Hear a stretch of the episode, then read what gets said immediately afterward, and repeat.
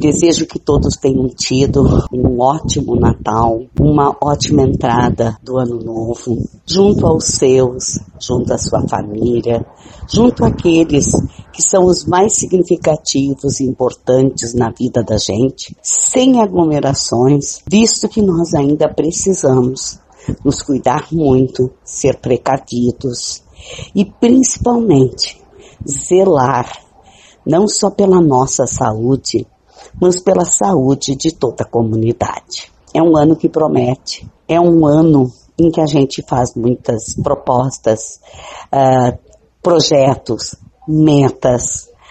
Com certeza, todos nós fizemos isso, imbuídos daquele espírito que num ano novo, a possibilidade de nós renovarmos temos novas esperanças, que coisas lindas podem acontecer na vida da gente, desde que a gente se esforce, se dedique, que a gente trabalhe, que a gente partilhe, que a gente realmente acredite que a vida é um bom, um dom precioso.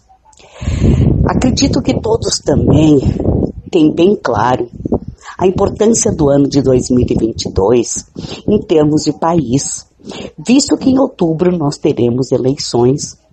E como sempre, a educação, ela faz parte de todas as promessas de candidatos.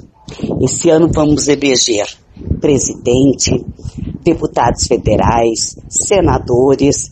Nós vamos também uh, eleger governadores, deputados estaduais e eles irão gerir, administrar a vida do país, do Estado.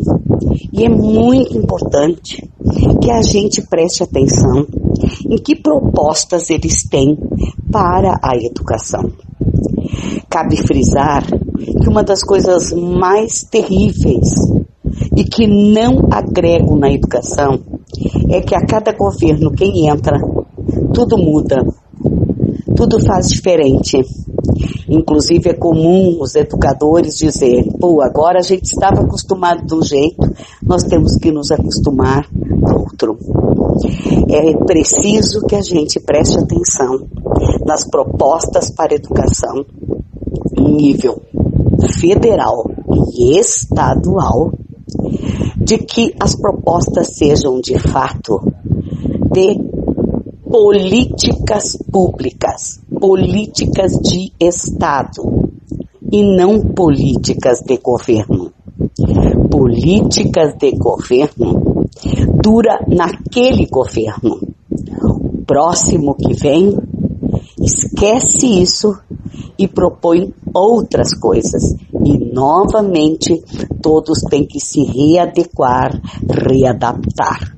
E com isso não há continuidade, não há aquele espírito real de que a educação tenha o papel imprescindível de fazer acontecer o progresso deste país.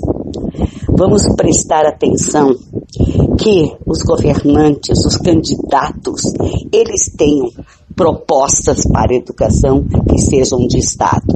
Ou seja, independente do término do governo, elas irão continuar e elas serão discutidas por toda a comunidade, porque a comunidade sabe, especialmente a comunidade educativa, sabe opinar muito bem do que a educação no nosso país precisa.